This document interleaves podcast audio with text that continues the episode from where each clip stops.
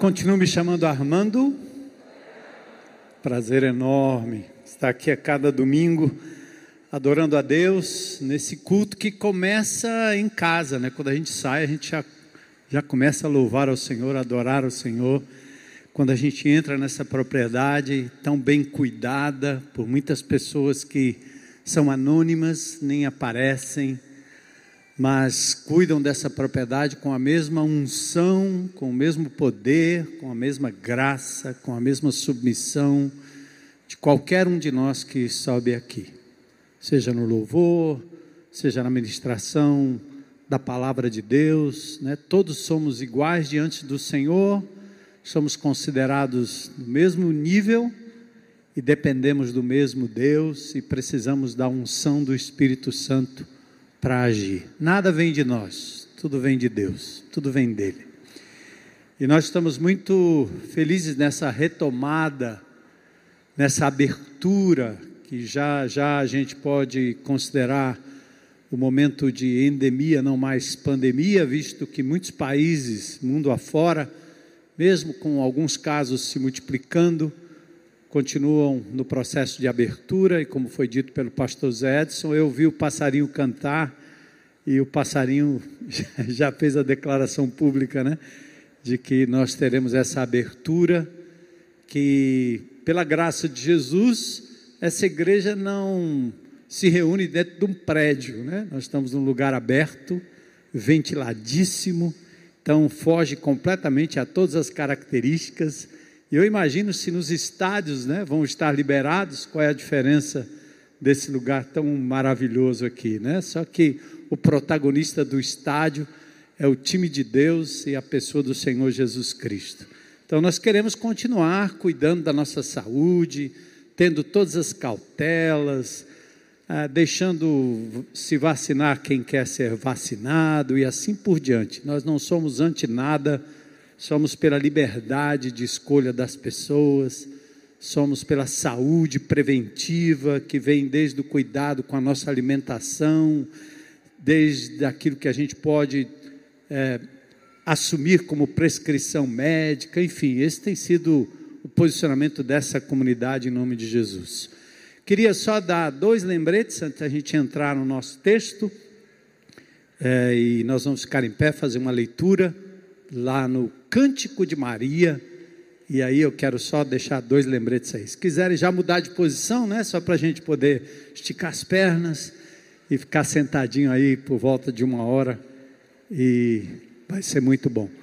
O primeiro lembrete é que nós temos, e já foi anunciado aí, a, acho que a Gleice, o pessoal do CR tem se proposto a escrever cartas para o pessoal do Instituto do Câncer tanto os internos quanto as pessoas que cuidam. Cartinhas à mão.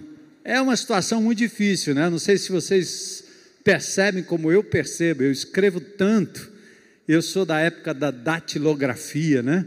Tirei meu diploma com 12 anos de idade, A, S, D, A, S, D, F, G, C, L, K, J, H, né? Então eu consigo teclar sem olhar, Aí quando vai escrever a mão, eu já estou meio enferrujado, né? parece que a caneta não quer sair do canto. Mas eu acho simbólico e importante que vocês depois passem no nosso estande e deixem pelo menos uma palavrinha que vai chegar a uma das pessoas do Instituto do Câncer que estão passando por lutas e dificuldades.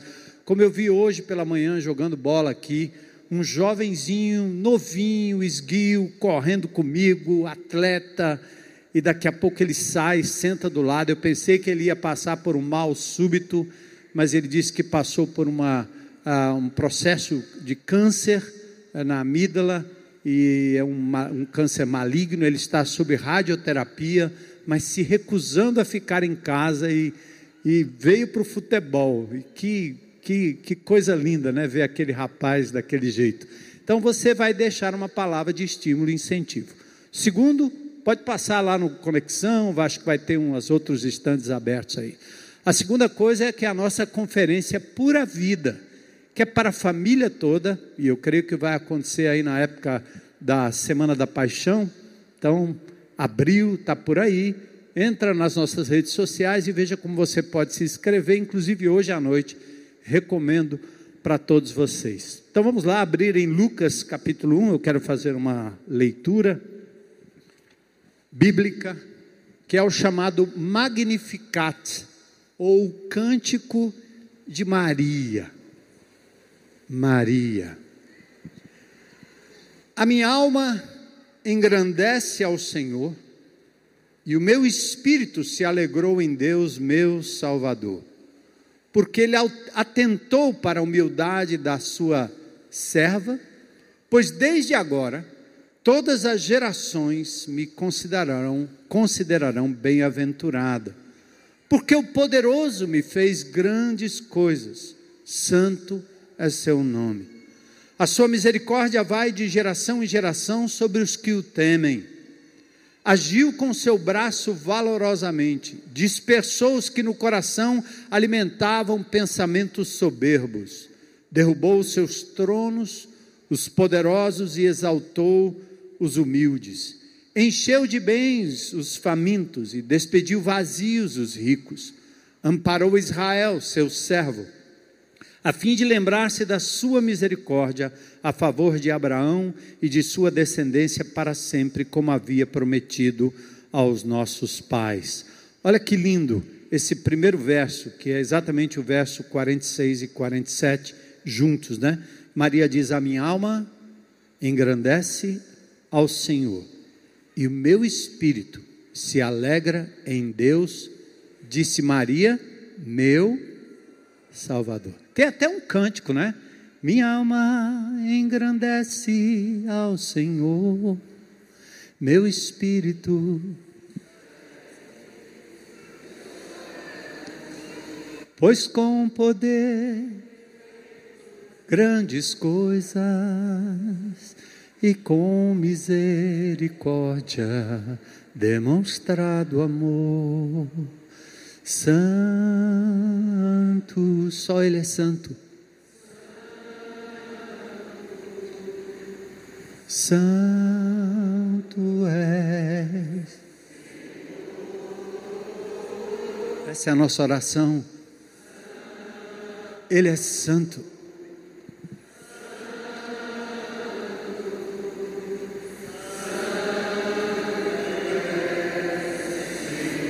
Depois ela diz: Tem enchido nossas lâmpadas com o óleo do Espírito, tem feito sua vide. Tem enchido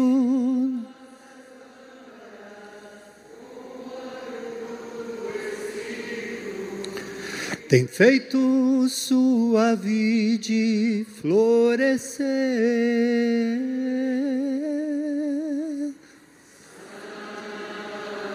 É a nossa oração, Senhor. Santifica esse lugar, Senhor.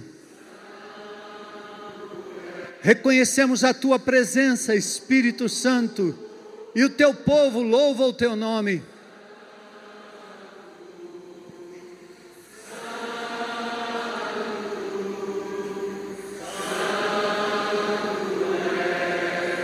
Senhor.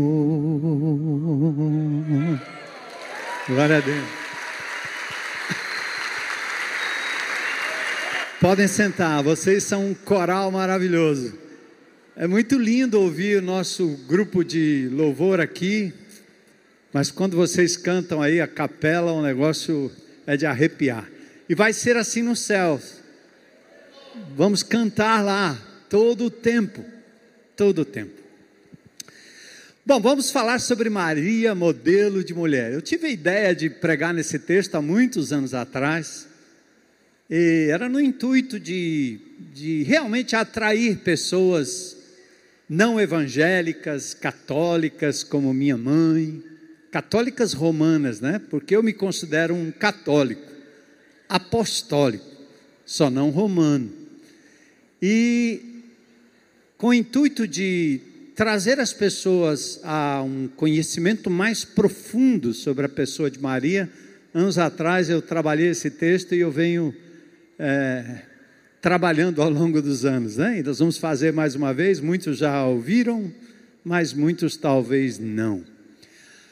O mais importante ao falar-se sobre Maria, que é um, um, tema empolgante, mas ao mesmo tempo delicado, porque mexe com sentimentos, né? Nós que temos um carinho muito grande pela maninha, né? Pela mãe. Então, quando a gente mexe na mãe, é complicado demais. Mas o que nós queremos hoje, mais do que qualquer coisa, é vencermos o preconceito.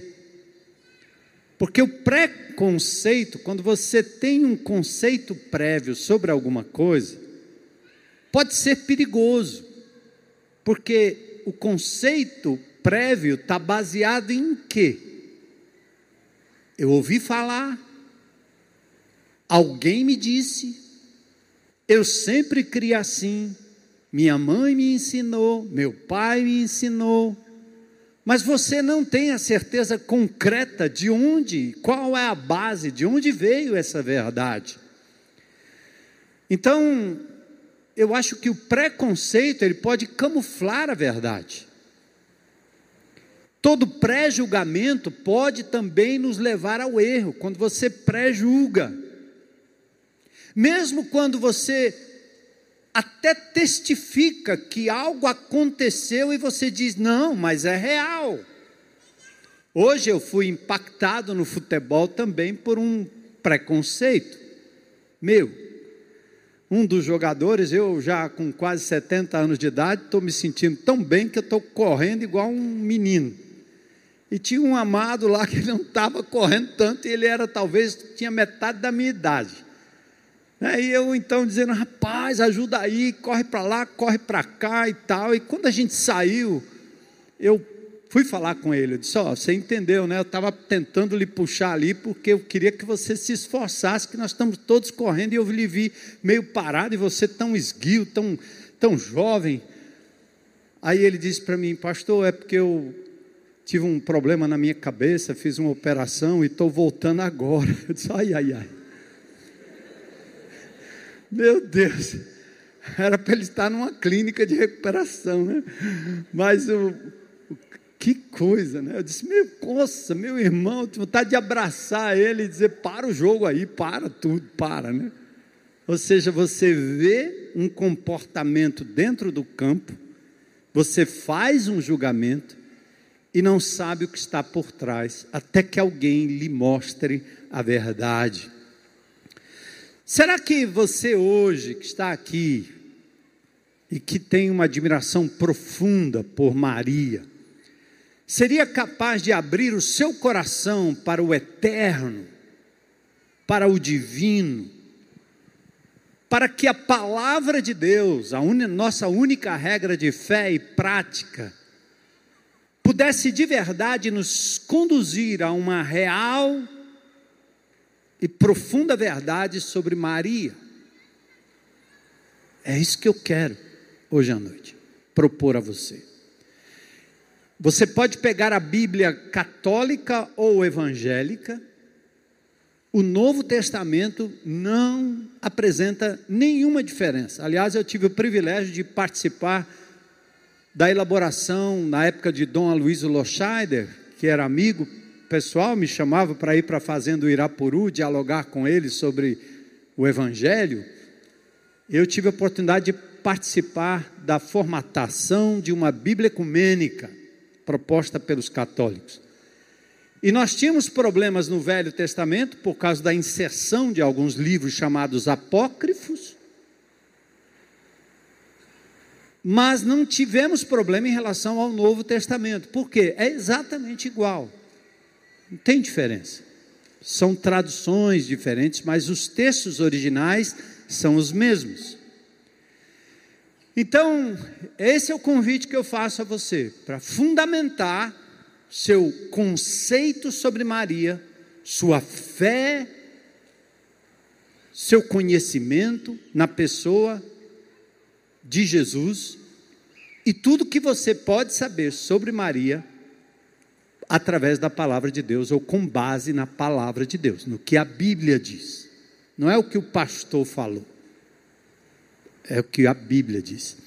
Eu até brinquei, eu disse, ó, pode convidar o pessoal católico e dizer que é o bispo que vai falar. Né? Meu nome é Armando Bispo, então não errei nada. Mas falando de Maria, é interessante, culturalmente falando, quando você não sabe o nome de uma mulher, você diz o quê? Oi, dona Maria. O nome dela é Josefa, é, né? é Pedrinha, Pedrosa, e você vai logo, oi, dona Maria. Quando se quer representar o feminino, a mulher, não tem nome melhor senão Maria. Quando você quer falar do homem, é Zé, né? José. Interessante isso, né? Eu, quando menino, ainda me lembro da Dona Maria das Cabras. O nome não era esse mas ela era Dona Maria das Cabras. E a Dona Maria Pedrosa, que também o nome dela era Pedrosa, mas a gente chamava de Maria Pedrosa. As duas têm uma coisa em comum na minha caminhada, acho que por isso que eu tenho saúde que Deus deu. A Dona Pedrosa, eu já com 4, 5 anos de idade, pegava uma caneca daquelas canecas grandes, corria na Dona Pedrosa, lá, em, lá na rua de baixo, e eu não sei onde é que aquela mulher tirava tanto leite, ela despejava o leite do peito no copo e eu, uf. E aí depois eu dobrava a esquina, subia a outra rua de baixo, que a Heloísa conhece muito bem, muito bem. E quem que estava lá? Dona Maria das Cabras. Tome leite de cabra. É por isso que com quase 70 anos eu tô, consigo ainda fazer algumas estripulias. Bom, quando se fala de alguém submissa, pensa assim, Maria. Daniel Marques, hoje pela manhã, pregou sobre Marta e pôde falar sobre Marta e Maria, não a Maria, mãe de Jesus, mas a outra Maria. Vocês não podem perder essa mensagem. Ouçam. Impressionante. Não é que queiramos ser Maria mais do que Marta naquele contexto, mas ele falou muito bem. É o quanto eu posso ser Marta e o quanto eu devo ser Maria. E dizendo que Marta, a despeito de ser vista na Bíblia como aquela mulher ocupada demais, Marta era uma mulher em restauração. Foi muito linda a palavra dele. Então, quando se pensa em uma mulher agraciada, cheia de graça, a gente diz Maria. A oração ou a reza católica diz Ave Maria, cheia de graça, sem problema nenhum de reconhecer isso. Ela é mulher, ela é virgem, grávida, mãe, cuidadora, recatada, audaciosa, surpresa, ela é serva, ela é submissa e ela é adoradora, ela adora aquele que saiu do seu próprio ventre. Essa é uma verdade importante. Maria soube ser menina, a história dela é contada a partir dos 12 anos de idade, para vocês terem ideia. Todo o episódio do nascimento de Jesus, do seu encontro com José, dá-se aos 12, 13 anos de idade.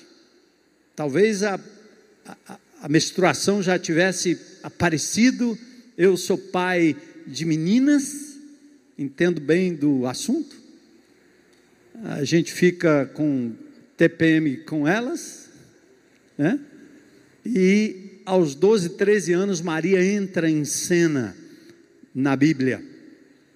Maria soube ser então menina, mulher, mãe, e mais do que tudo, ela soube reconhecer o seu lugar no plano divino. Por isso ela engrandeceu ao Senhor e se alegrou em receber de Deus Pai a salvação que veio através do seu próprio ventre. Ela não era o Salvador, porque se o fosse, Jesus não nem precisaria ter nascido. Se Maria fosse a mulher a ser levada à cruz para pagar os nossos pecados, teria sido Maria e não Jesus. Isso é lógico. Quando nós, na Santa Missa, né? Eu fiz isso muito. A gente recita o, o que João Batista disse: Eis o Cordeiro de Deus que tira o pecado do mundo. Esse texto refere-se àquele que foi gerado do ventre de Maria e nunca à própria Maria. O que não diminui em nada a sua honra, a sua graça, o seu protagonismo.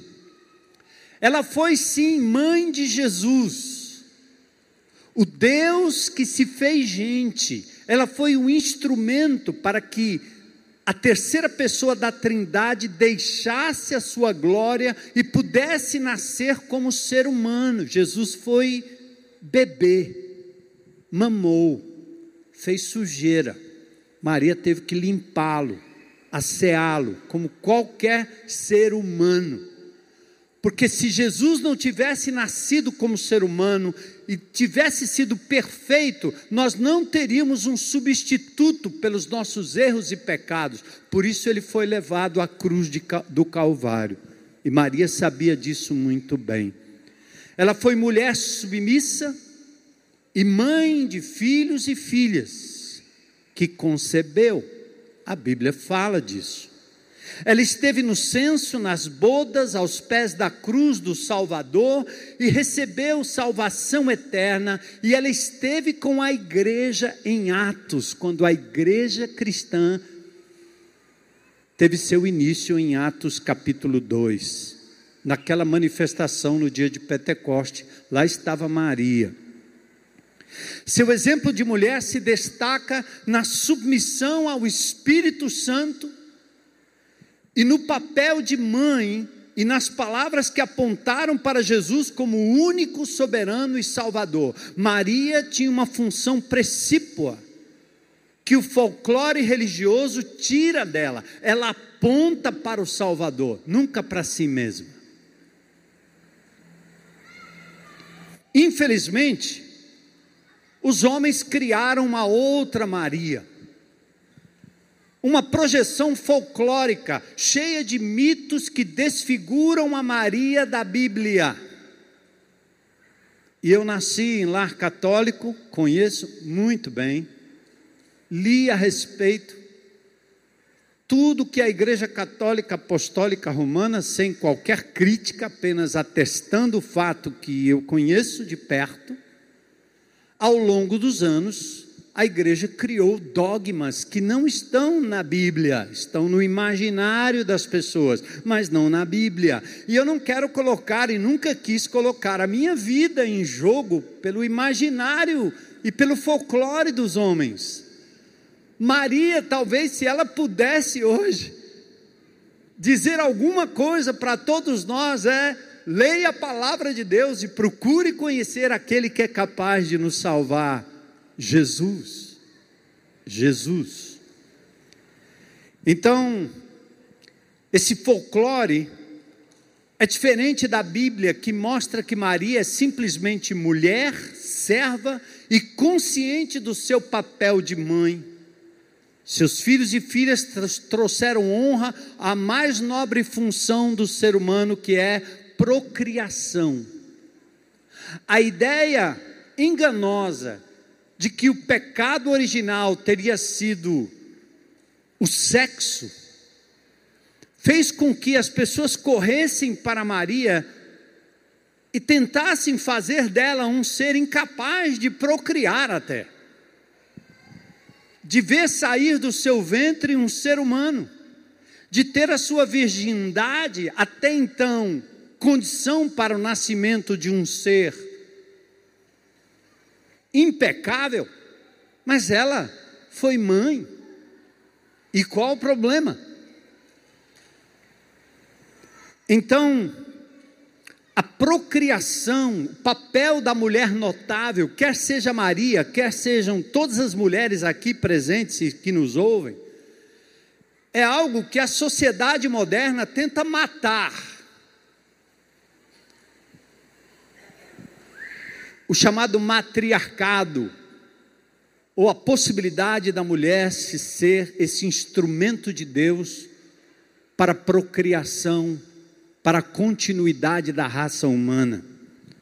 Verônica Rodrigues esteve entre a gente falou sobre o chamado feminismo moderno, como também fala Ana Campagnolo, que denunciou o feminismo e denuncia o feminismo que tira da mulher esse papel que Deus deu a ela. E eu recomendo dois livros da Ana Campagnolo, Guia de Bolso contra Mentiras Feministas e Feminismo, Perversão e Subversão. Maria, então, ela foge desses modelos animalescos que destacam a volúpia sensual sem caráter e sem valor moral. É isso que fizeram da mulher. Já ouviram essas músicas do pancadão?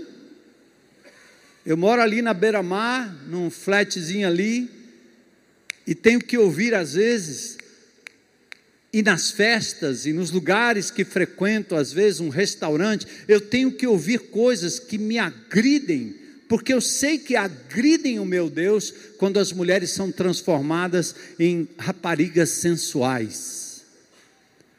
Todas elas merecem respeito, até a prostituta, até a rapariga.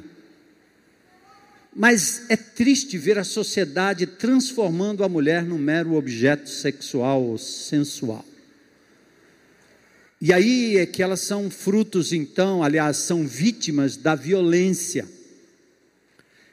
E alimenta o imaginário de homens que apenas veem mulheres como objetos sexuais para a satisfação dos seus próprios desejos. A mulher tem sido desmoralizada como pessoa e relegada a um objeto descartável.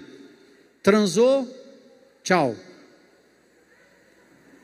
Não envelhece, não enriquece, não diminui o libido, porque é descartada. E assim sofrem as mulheres ao longo de anos, depois de entregar suas vidas a alguém que promete amar, descarta, troca porque a sociedade, essa pós-modernidade mentirosa, danosa, destrói o núcleo familiar, o respeito entre marido e mulher e transforma as meninas e agora lutam para que as crianças sejam transformadas em objetos de sexo, que aliás existe até hoje.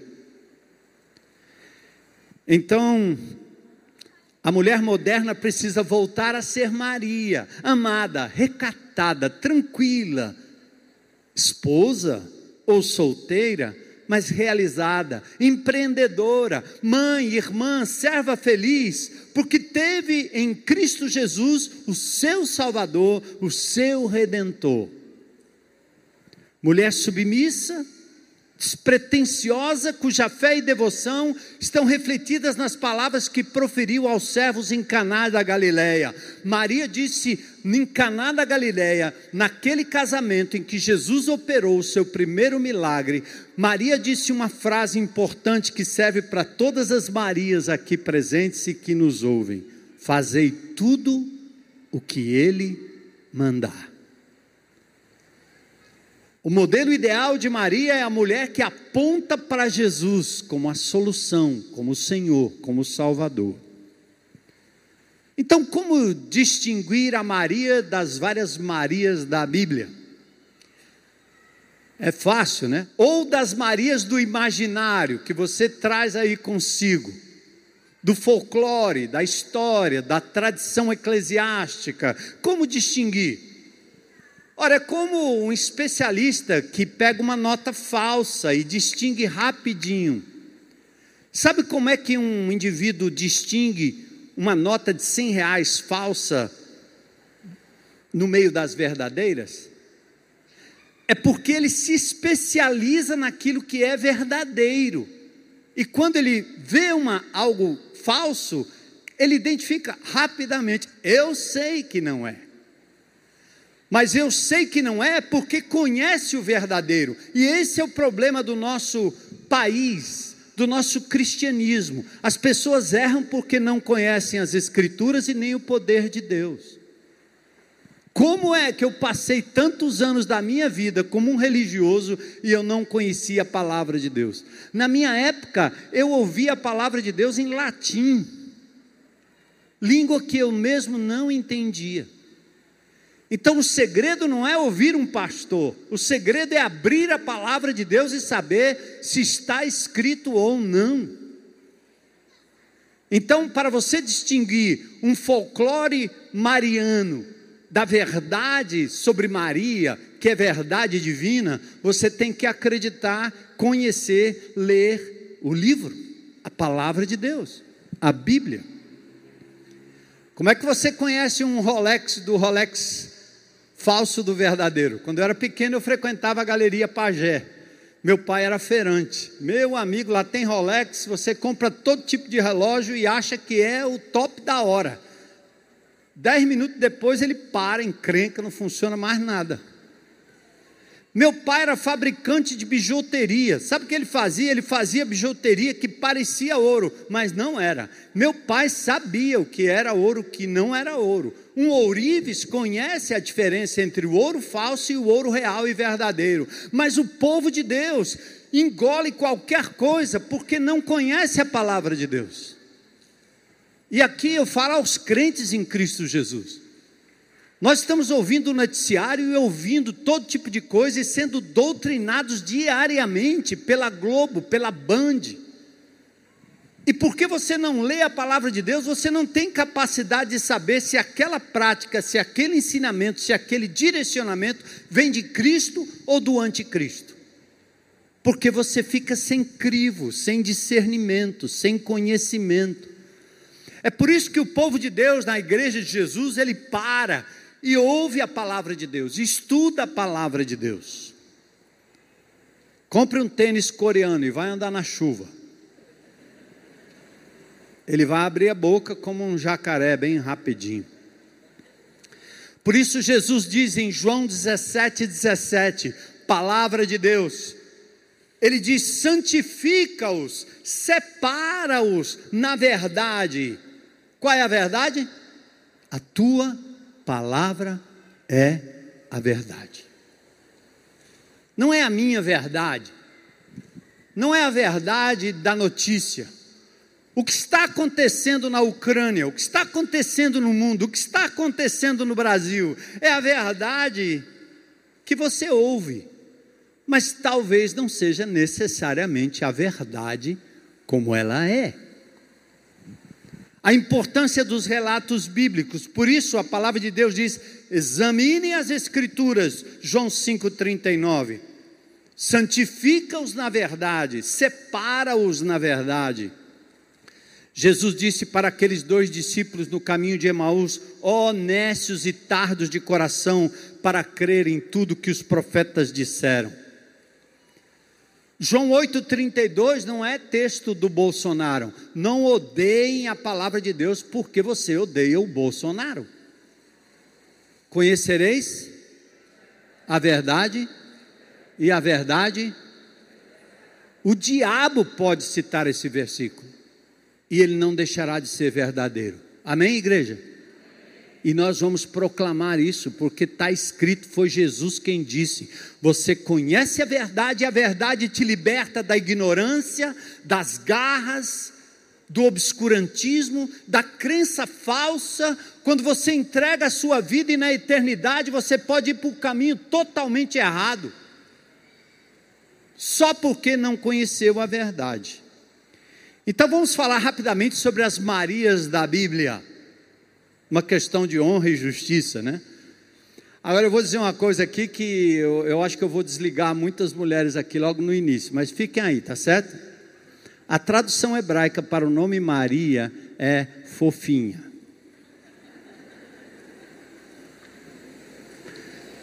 Não é magricela. Isso porque naquela época as mulheres comiam muito bem e eram fortes, robustas. Certo? Se eu disser, minha mulher vai me pegar, mas ela é elegante, fit. Maria era fit. Então, essa é a palavra. Então, algumas Marias da Bíblia, vamos lá, rapidinho. Primeiro, Maria de Roma. Ela mudou-se para Roma depois de servir a Paulo e seus companheiros em outra região, Romanos 16, 6. Essa é uma Maria diferente de todas as outras.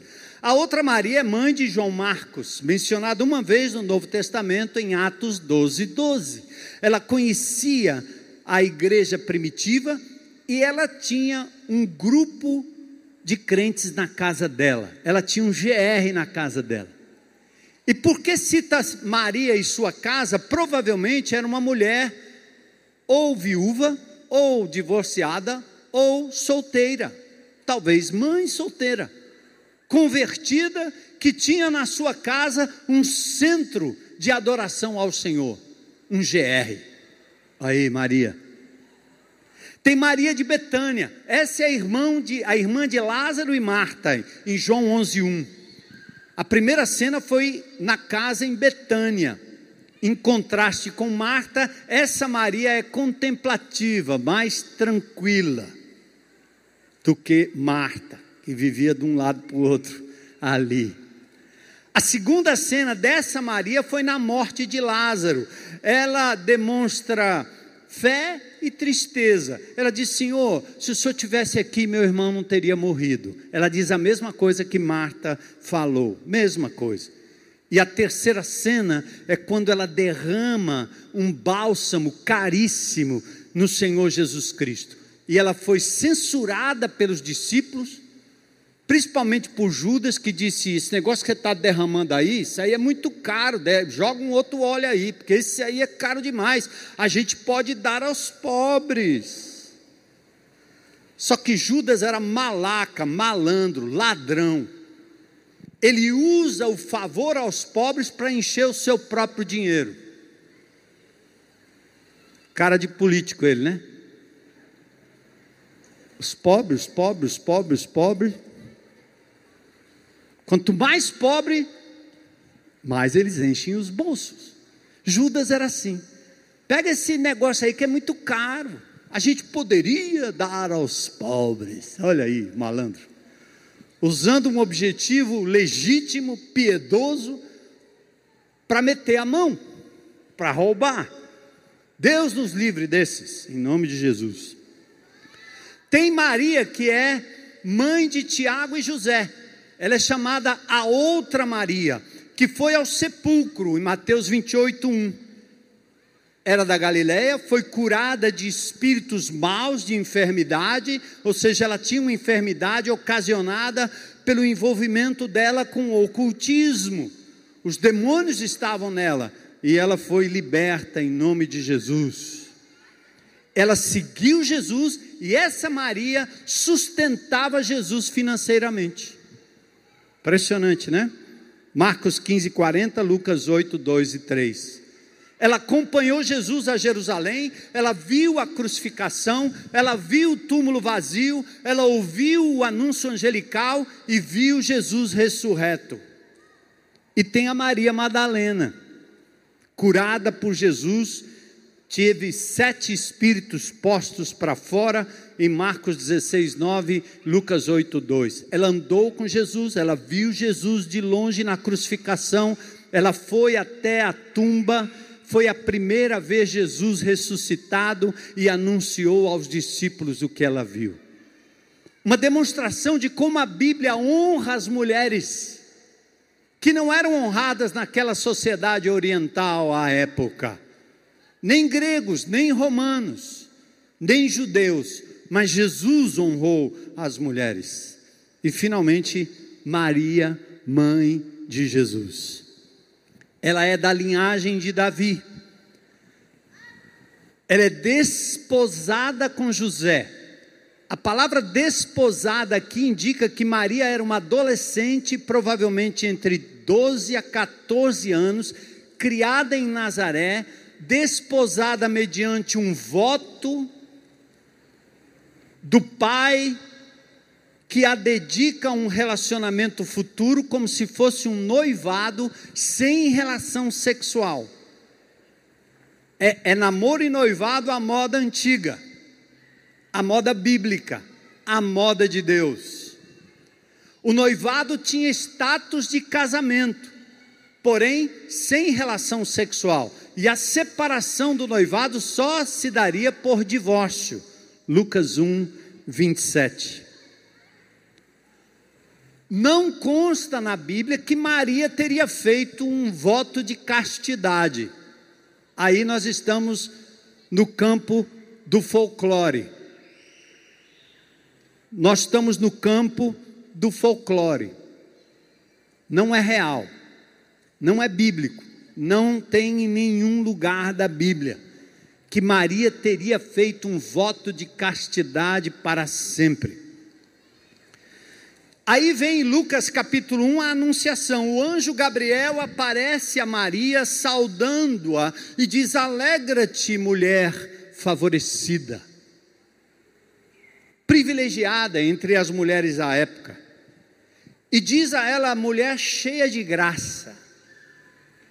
Mas vamos lembrar que Estevão, o primeiro mártir, em Atos capítulo 6, verso 8, também foi chamado de um homem cheio de graça.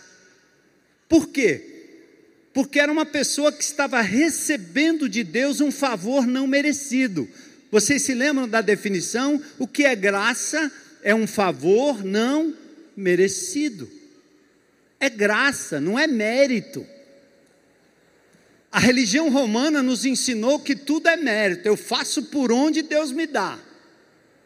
Você pensa que ser bonzinho, atravessar um velhinho no sinal, de dar boas obras e esmola, é uma forma de ganhar a eternidade. O Evangelho diz que isso não basta. Porque nossos pecados são tantos e tão profundos que não há dinheiro que pague, senão seria um negócio e não salvação. Por isso que Deus olha para a gente, miseráveis pecadores, e nos dá um favor que nós não merecemos. Amém? E o que é misericórdia? É quando Deus não dá o que nós merecemos. O que é que nós merecemos? Castigo eterno, morte eterna. Deus suspende e diz misericórdia. Quando você está numa situação que alguém vai lhe pegar, você diz misericórdia, né? Eu me lembro minhas filhas, quando eram pegas, flagradas no erro, misericórdia, painho. É só confessar o erro que está tudo resolvido, não tem castigo. Misericórdia. Então ela é cheia de graça. E Maria, então, ela admira o que o anjo está dizendo. Ela diz: Como é que eu vou conceber se eu não tive relação com homem algum? Eu sou fiel, eu sou virgem.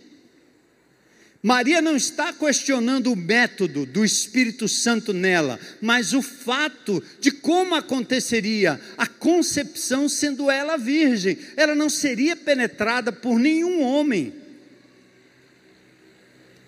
Aí o anjo revela que vai ser uma obra do Espírito Santo, o Criador do universo, o que preserva todas as coisas no princípio criou Deus os céus e a terra, e a terra era sem forma e vazia, e o Espírito de Deus pairava sobre as águas, ou seja, a trindade estava na criação, o Espírito Santo é o que operacionaliza uma ordem de Deus. Por isso, Deus que criou o homem do pó da terra poderia conceber no ventre de uma mulher, sem que houvesse qualquer entrada de esperma nela, uma ovulação sobrenatural, porque Ele é Deus, Ele é santo, Ele é poderoso. Amém, igreja? Mas a Maria se submete ao método divino e diz: Aqui está a serva do Senhor, cumpra-se em mim conforme a tua palavra. Quer o exemplo de Jesus, mulher? Ouça o que Deus tem para você, diga o mesmo. Cumpra-se em mim a tua palavra. O que quer que Deus peça de você, não a sociedade, não o governo, não o partido, não o politicamente correto, mas é o que Deus quer de você. Submissão de serva, não de senhora, percebe? Olha a inversão das palavras. Nossa Senhora, Maria é serva, ela nunca se deu esse título. Cumpra-se em mim, cumpra-se na serva do Senhor. Mulheres que imitam Maria não são senhoras, são servas do Senhor. Jesus diz que vê Bíblia Jesus foi chamado de Senhor, ele sim, 600 vezes na Bíblia. Maria em nenhuma instância da Bíblia. Ela se chama serva.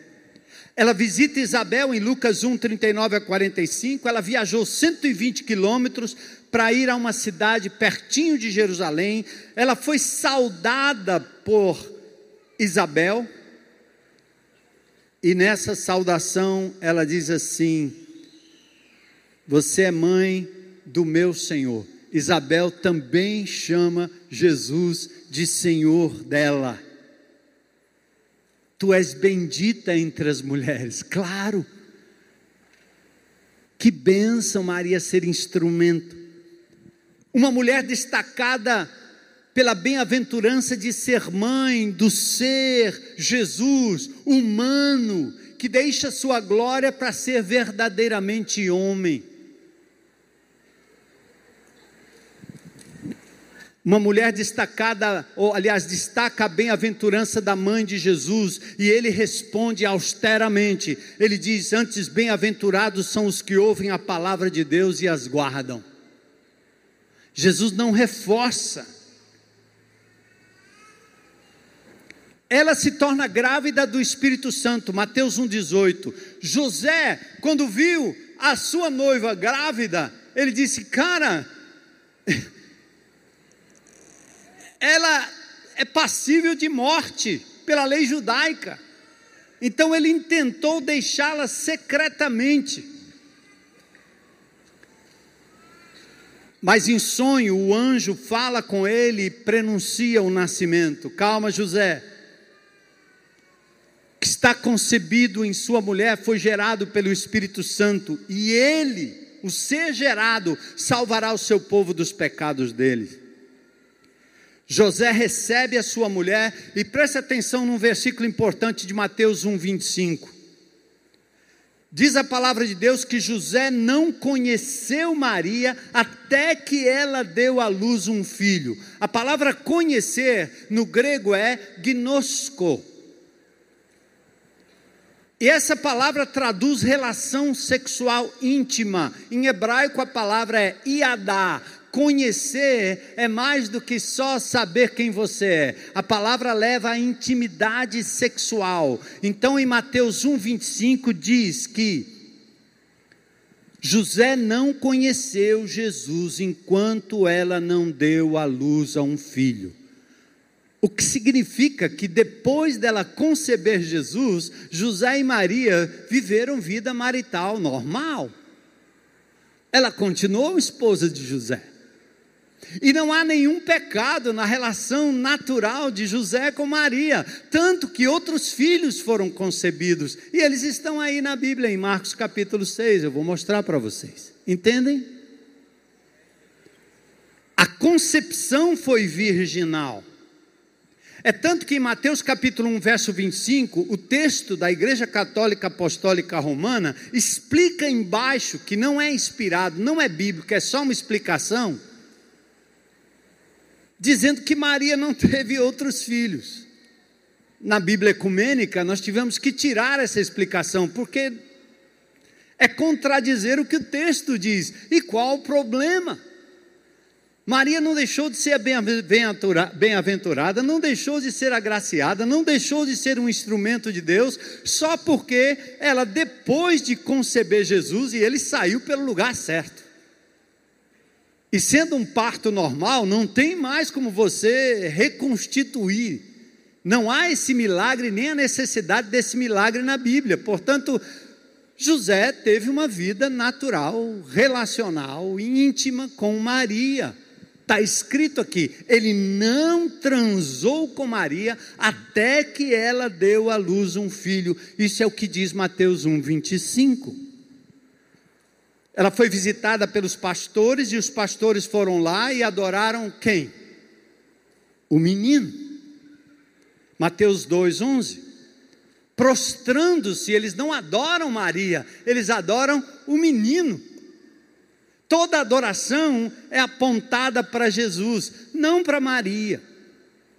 O que não a diminui, mas não a coloca no mesmo patamar de Cristo Jesus, o Salvador que morreu na cruz por nós.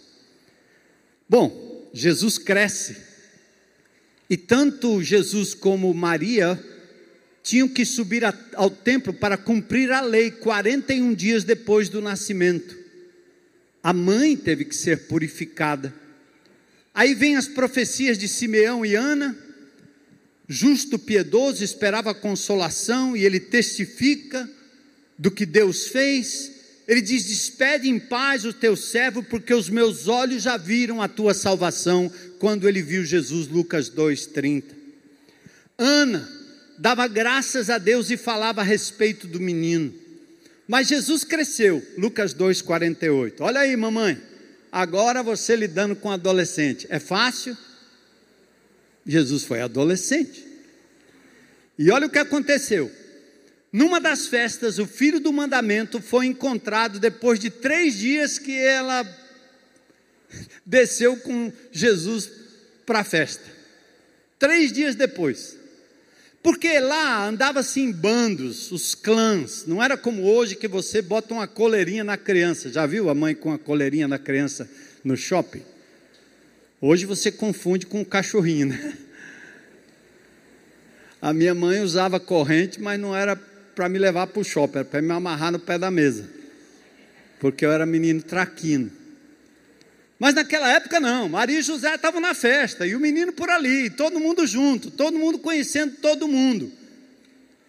E aí o que aconteceu? Logo que seus pais o viram, ficaram maravilhados, e sua mãe lhe disse: Olha aí a mamãe, filho, por que fizestes assim conosco?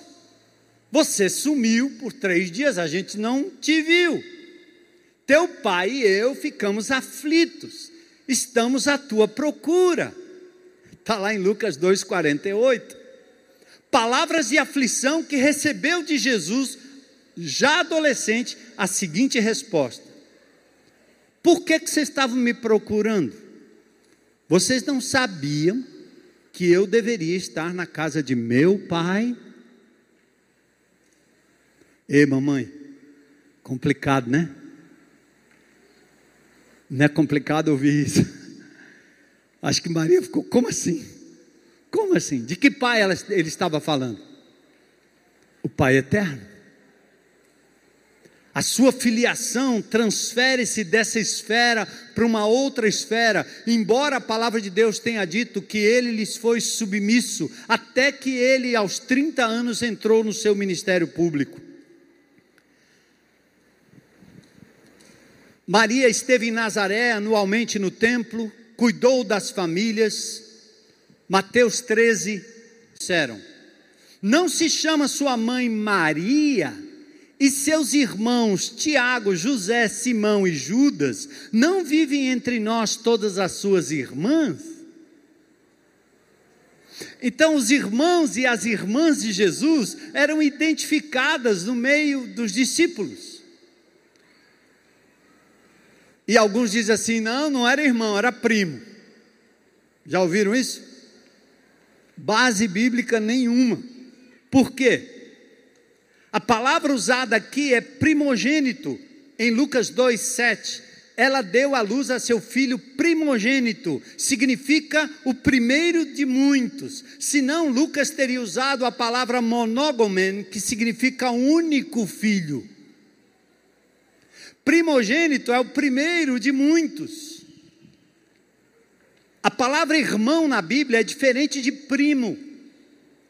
A palavra irmão é adelfon, a palavra primo é anéfios. Marcos, primo de Barnabé, Colossenses 4,10. A palavra é anéfios. Tiago, irmão do Senhor Jesus, é adelfon, irmão.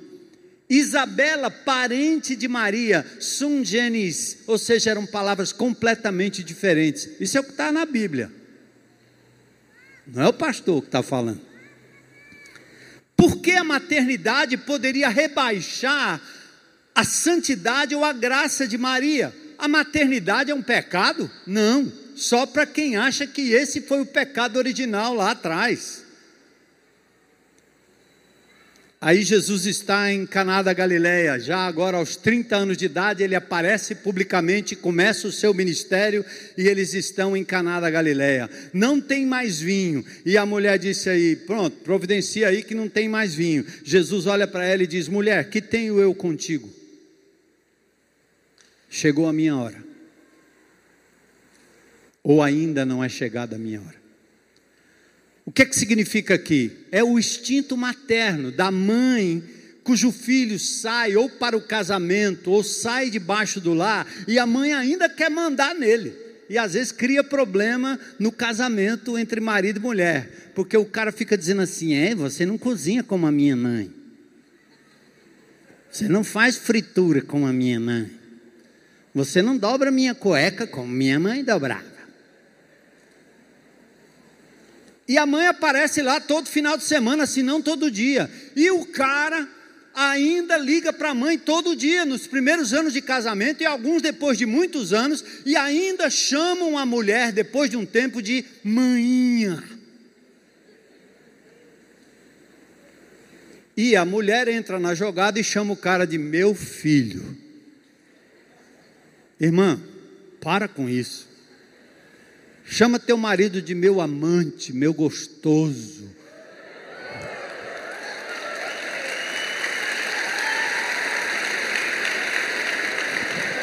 Eu vou lá chamar aquela criatura aí de manhinha. Misericórdia, pense numa mulher. Minha amante, minha amada, minha namorada. Ai. Zé, prega Maninha.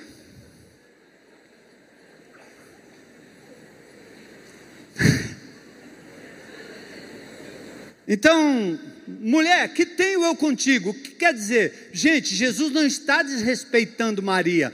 Ele está dizendo, fica na tua mulher. Porque o meu tempo agora é outro. Eu estou fora agora. E o meu ministério público começou. Jesus não tinha a essa altura onde reclinar a cabeça. E Maria, sabiamente, quando ela percebeu, ela disse o quê? Fazei tudo o que ele disser. Ela disse assim: quem manda é ele agora. Desculpa aí, hein, povo. Em Cafarnaum, ela está com seus filhos e Jesus. João 2,12. Depois disso, desceu para Cafarnaum com sua mãe, seus irmãos e seus discípulos e ficaram ali não muitos dias. No meio da multidão, Teve um momento que Maria, com saudade, queria ver Jesus. E os discípulos disseram assim: Tua mãe e teus irmãos estão aí fora, eles querem ver-te. Jesus olhou para os discípulos e diz assim: Minha mãe e meus irmãos são aqueles que ouvem a palavra de Deus e as praticam. Duro, né, mamãe? Mas é que a mamãe quer meter a mão que meteu a mão no, no negócio do filho grande. E Jesus está dizendo: quem é meu pai, minha mãe, meu irmão? São aqueles que fazem a vontade de Deus, que ouvem a palavra de Deus. Na crucificação, vendo Jesus, sua mãe, junto com ela, o discípulo amado, disse: mulher, eis aí o teu filho. Está aí o teu filho, João. Depois disse a João: Eis aí tua mãe. Por que, que ele disse isso? Talvez porque seus irmãos não criam nele e não cuidariam de Maria. Talvez José estava morto a essa altura, Maria viúva. Talvez seus irmãos estavam casados. Como disse o apóstolo Paulo, também eu tenho direito de fazer-me acompanhar de uma mulher, como fazem os demais apóstolos e os irmãos do Senhor. Depois da ressurreição, Maria só é mencionada mais esta vez em companhia dos demais apóstolos entre os 120 que aguardavam a descida do Espírito Santo. A Bíblia diz em 1 Coríntios 15, 7, Paulo falando da ressurreição, ele diz: o aparecimento de Jesus foi assim. Depois ele foi visto por Tiago, e não vi outros dos apóstolos senão Tiago, o irmão do Senhor. E aí eu quero fechar aqui com vocês falando do Magnificat uma alma que engrandece ao Senhor. Minha alma engrandece ao Senhor. Meu espírito se alegra em Deus, meu Salvador. Em Jeremias capítulo 7, capítulo 44, fala da tal da rainha dos céus. É um folclore pagão das nações pagãs. E a palavra de Deus adverte para você cuidar com essa adoração a tal da rainha dos céus. Ela chama Jesus de meu Salvador. Por isso ela é bem-aventurada, cheia de graça, pelo privilégio de não só conceber Jesus, mas crer. Como é que nós erramos sobre Maria? Quando a gente desconhece as Escrituras, quando a gente corre o perigo de um outro evangelho, quando diz Jesus em Marcos 7: cuidado com a doutrina de homens Jesus é o único mediador entre Deus e os homens, único Senhor, Filipenses 2, único nome pelo qual devamos ser salvos. Então a adoração a Maria foi rejeitada por Jesus, porque só o Senhor teu Deus adorarás, e Maria não é um Deus, nem uma deusa, nunca ela quis ser isso. Os dogmas desenvolvidos pela igreja romana que chamou Maria de mãe de Deus, ela não pode ser mãe do Criador, o Criador é o Criador. Ela foi mãe do ser Jesus que encarnou como homem e viveu aqui limitado como ser humano, porque ele deixou a sua glória e voltou a ter a sua glória quando ressuscitou dentre os mortos. Não é mãe do Criador porque senão ela seria a criadora dos céus e da terra. Isso não é verdade. A virgindade perpétua de Maria é dogma dos celibatários, não é da Bíblia. A chamada Imaculada Conceição foi promulgada como um dogma católico em 1854 pelo Papa Pio IX. Mas Jesus é o único que não tem pecado. A assunção de Maria não tem em nenhum lugar da Bíblia. É uma lenda do século IV que não tem base histórica nem bíblica. Nenhuma visão nos céus em Apocalipse mostra Maria. Ela está junto com os apóstolos lá, em comunhão com o Senhor Jesus. Então, amados, agora é hora da decisão. Ser bem-aventurada, serva, cheia de graça, como Maria é reconhecer Jesus como o único Senhor e o único Salvador. Manter toda a honra a Maria, todo o respeito a Maria. Malditos aqueles que até desfazem ou fazem chacota das imagens de Maria. Eu nasci e me criei em São Paulo, muito perto de Aparecida do Norte. Tem um ex-padre, doutor Aníbal Pereira dos Reis, que relata nos seus escritos como a imagem de Maria apareceu num riacho. Gente, é preciso muita criatividade.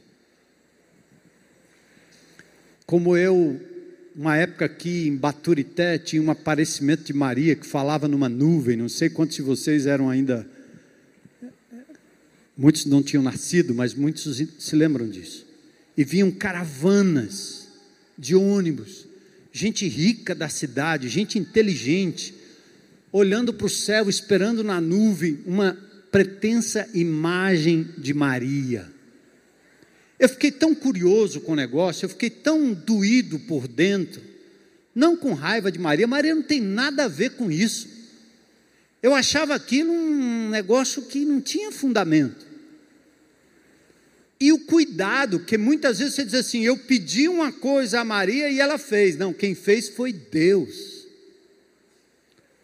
Como você vê na em cultos afro, em culturas voodoos, a palavra de Deus diz que o diabo é poderoso para operar milagres, para enganar pessoas.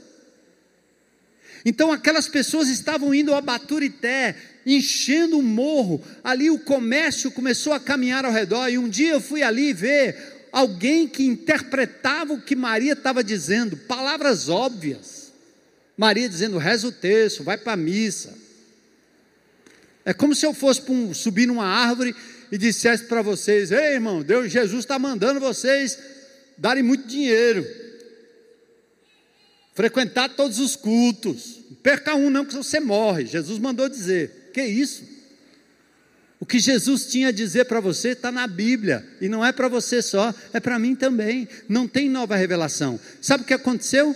Eu fui lá, vi muita gente, muita gente. Meses depois, eu fui chamado para um inquérito policial nessa cidade, e eu fui orientar um inquérito policial que enquadrou aquele indivíduo que estava tendo visão como um pedófilo. O que estava acontecendo com aquele visionário bandido é que ele estava aliciando menores, abusando de menores, e qualquer indivíduo aqui pode ter acesso a esse, a esse inquérito. E o meu coração chorava, porque eu disse: por que não se leva essas pessoas para qualquer canto para dizer que Jesus Cristo é o único Senhor e Salvador de suas vidas? Por que usar disso? As pessoas carentes precisam da verdade, não da ilusão. Então eu quero pausar aqui para você orar nesse instante comigo. E talvez você possa orar comigo a oração de Maria. Minha alma engrandece ao Senhor, meu espírito se entrega agora a Jesus como meu único e suficiente Salvador. Ele é o Cordeiro de Deus que tira o pecado do mundo. Ele ressuscitou dentre os mortos. Ele disse para Marta e Maria: Eu sou a ressurreição e a vida. Aquele que crê em mim, ainda que esteja morto, viverá. E eu quero convidar você agora, agora, não a deixar Maria, mas a deixar o folclore, crer no que a Bíblia diz. E mesmo que você ainda tenha dúvida nas palavras que esse pastor proferiu aqui, você não pode ter dúvidas de que o Salvador é Jesus. E eu quero lhe convidar a tomar uma decisão hoje à noite, porque o amanhã ninguém sabe. A semana que vem eu não sei se eu vou estar aqui vivo. Então você está me ouvindo aí na internet? Você está aqui presente hoje, por que não tomar essa decisão agora? Eu entrego a minha vida, minha salvação, meu futuro, minha eternidade a Jesus. Eu recebo como meu Senhor, meu Salvador. Tem alguém aqui nesse auditório? Se tem alguém, se manifesta aí levantando uma das suas mãos, a gente vai orar por você. Tem alguém? Eu quero Jesus. Ou todos já. Glória a Deus. Deus. Mais alguém? Coragem, né? Preciso de coragem, né? Coragem para dizer: sou de Jesus, eu quero Jesus na minha vida. E deixar Maria ter o seu lugar de honra como modelo de mulher da Bíblia, que aponta para Jesus. Tem mais alguém? Coragem, hein? Não fique de fora. Glória a Deus. Glória a Deus, querida. Glória a Deus. Aleluia. Lembra? Sua decisão não é para mim, nem para essa igreja, é para Jesus, tá certo? Sabe o que ele disse? Mateus 10: Aquele que me confessar diante dos homens, eu confessarei diante do meu Pai que está nos céus. Então é por isso que nós confessamos Jesus abertamente. Mais alguém aí? Coragem para dizer: Hoje é meu dia, eu quero Jesus como meu Senhor e meu Salvador. Se não, vamos ficar em pé. Obrigado, Senhor, pela tua palavra, pela tua igreja, pelas pessoas que aqui vieram com o coração aberto. Que o Espírito de Deus complete a obra que nós não podemos completar. Que faça a obra de convencimento. Que o teu Espírito leve a igreja de Jesus a querer ser como Maria mãe, mulher, recatada, virgem, amada, graciosa, serva, apontando sempre para Jesus como Senhor e Salvador. assim como fizeram as demais Marias da Bíblia. Glórias ao teu nome, Senhor. Obrigado por essa noite, por essa série das mulheres notáveis. Que esse país continue valorizando as mulheres como o Senhor valoriza, trazendo-as para dentro do teu plano.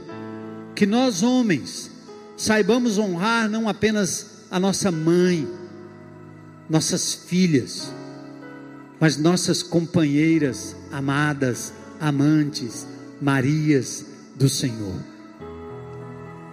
Seja qual for o nome.